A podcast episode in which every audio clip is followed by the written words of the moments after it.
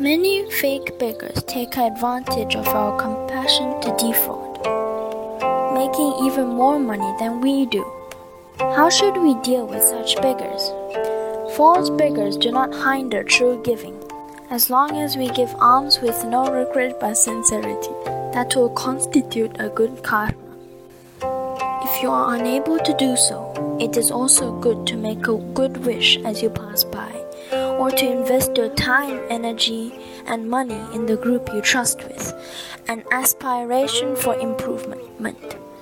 When you are concerned about the lack of good faith in the present society and the indulgence in an environment of materialism. Thank you, Master, for your guidance. It is very helpful. Good luck.